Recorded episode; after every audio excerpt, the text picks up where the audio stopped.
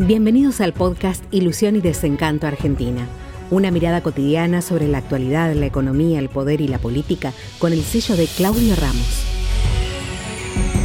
¿Ustedes vieron las imágenes de Mercado Libre con, repartiendo vehículos en, en el exterior? Los vehículos en un camión con la caja que dice Mercado Libre. Vende automóviles, estamos hablando de 40 mil dólares, 50 mil dólares y los reparten ellos.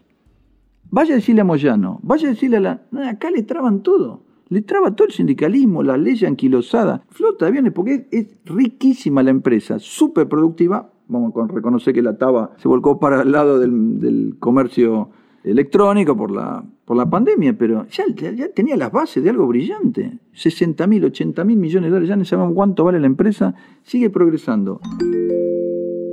¿Dónde está Marcos Galperín? Se fue al exterior porque Moyano lo persigue, le busca los lugares, no que el afiliado, no que no pague impuestos no sé qué. Todo lo contrario, necesitamos 100 Marcos Galperín, 1000 Marcos Galperín. En vez de, seducirlo, fomentarlo, aplaudirlo, hacer la entrevista y lo combatimos. Y así donde estamos, en el fondo del mar.